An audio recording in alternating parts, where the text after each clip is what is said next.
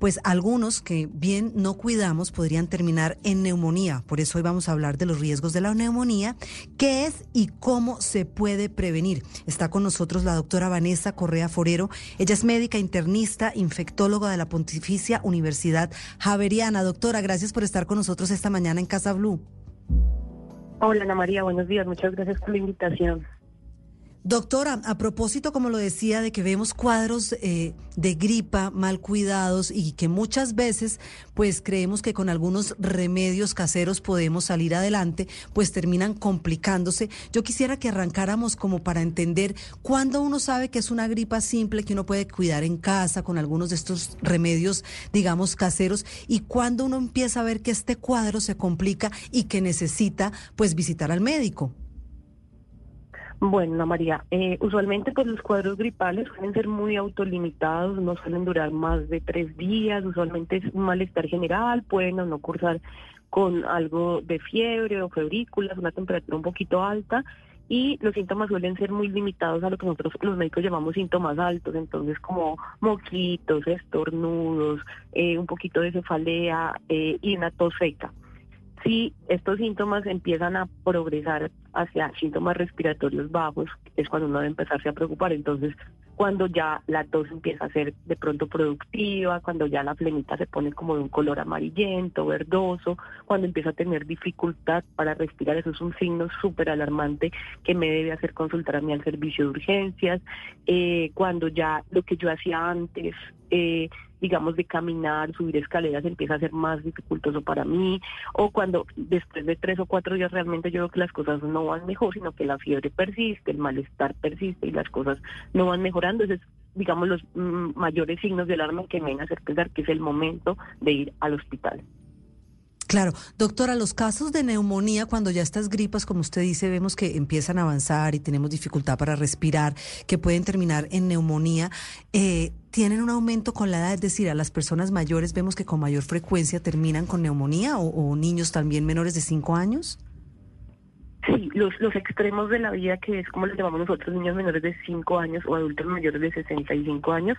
eh, tienen, digamos, eh, limitaciones en la capacidad del sistema inmune en responder. En los adultos mayores los llamamos inmunosenescencia, que es como que su sistema inmune ya está envejecido, como está envejecido todo el cuerpo y no responde de la misma manera como en un adulto de 30 años. Entonces, estos grupos poblacionales tienen más riesgo de... Eh, hacer neumonía y hacer neumonía severa, y es los que solemos ver más afectados en estos picos respiratorios que tenemos en Colombia de primer y segundo semestre, por el que estamos cursando ahorita en segundo semestre, y los que más riesgos tienen de que hay inclusive neumonías que son leves, que se pueden manejar ambulatoriamente, pero estos, estos grupos poblacionales son los que usualmente vemos hospitalizados y vemos con mayor riesgo de que terminen una unidad de cuidado intensivo, con requerimiento de soportes, inclusive los de mayores tasas de mortalidad.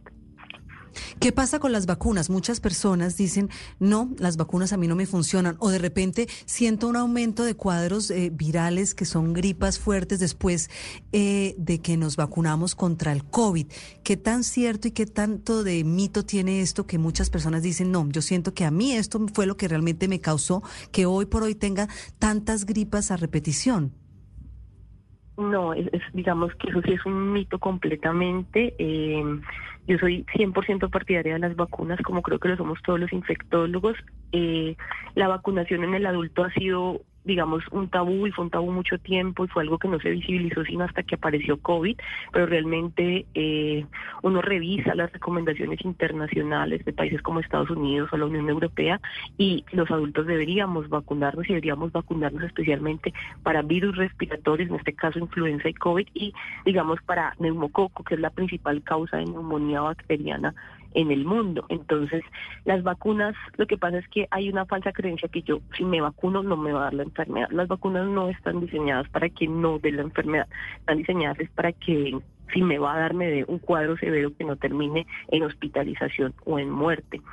porque ahorita uno tiene la percepción de que las infecciones respiratorias aumentaron después del COVID, no es porque la vacuna me haya predispuesto a que me den más infecciones respiratorias diferentes al COVID, sino porque hemos, digamos, bajado la guardia en cuanto a la protección personal y ya, digamos, el uso de tapabocas lo hemos ido desplazando, la gente no se está vacunando, eh, la vacuna de la influenza ha estado disponible desde hace muchos años para vacunación anual y está recomendada en todas las poblaciones, especialmente los adultos mayores. La gente tampoco se vacuna para influenza, entonces como que bajamos la guardia, que veníamos muy juiciosos, cuidándonos, aislamiento, tapabocas, distanciamiento social, y bajamos la guardia después del COVID. Claramente todos estos virus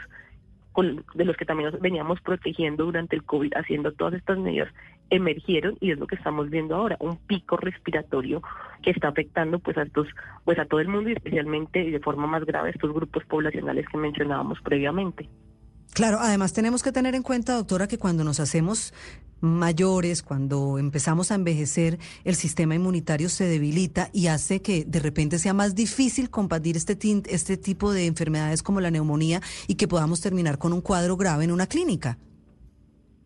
Sí, de acuerdo. Por eso la vacunación es, digamos, la estrategia más, más efectiva y yo sí, digamos que te recomiendo a ti y a todos eh, los oyentes que se vacunen y vacunen a sus papás y a sus abuelos, porque muchas veces estos papás o estos abuelitos conviven con niños más pequeños. El chiquitico va a la escuela, va al colegio, va al jardín, viene con su gripa normal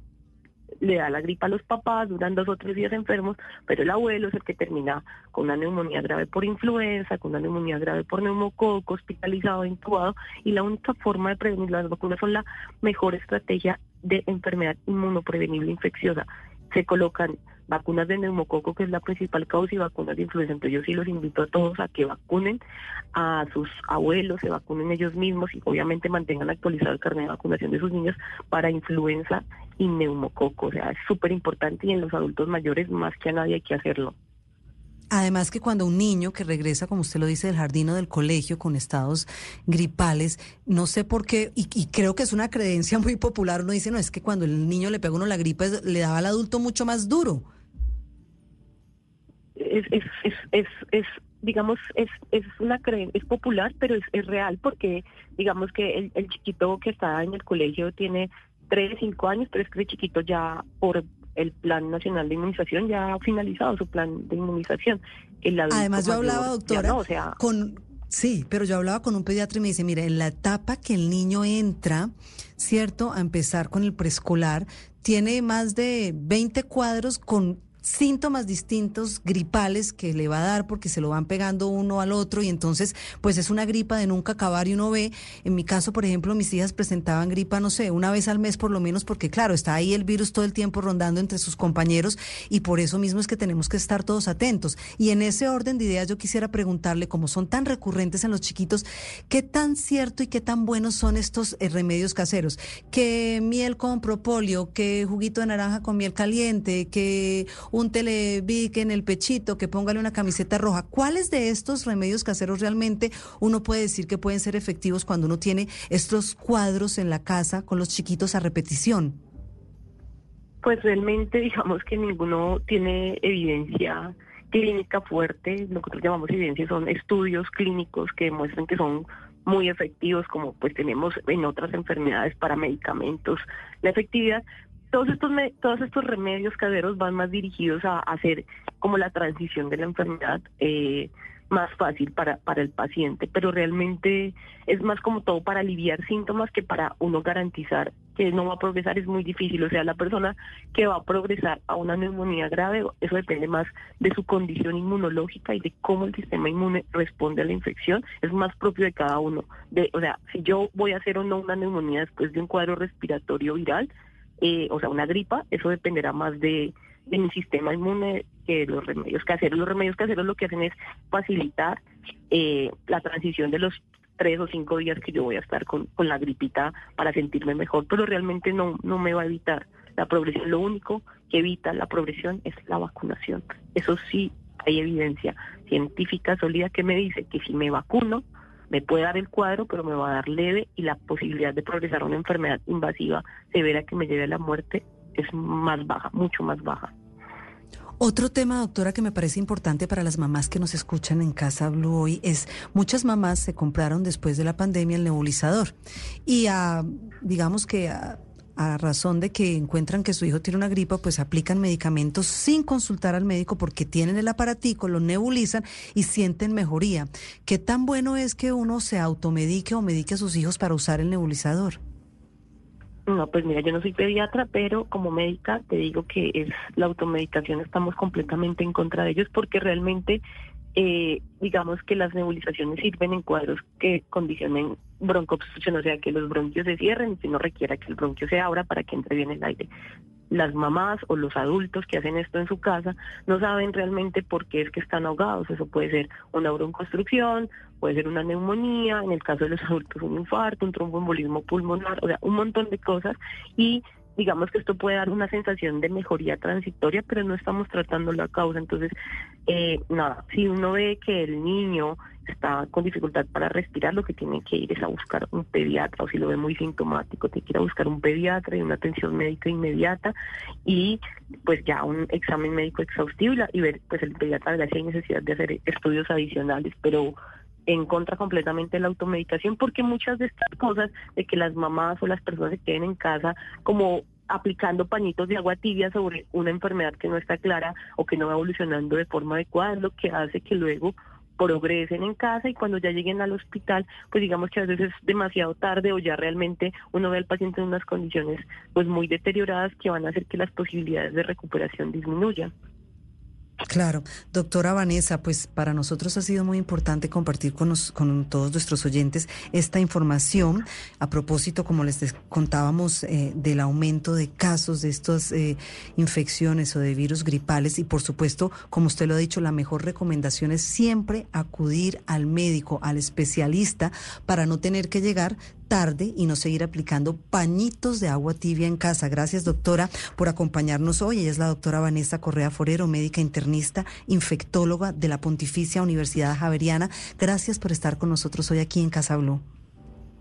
Muchas gracias, Ana María, por la invitación.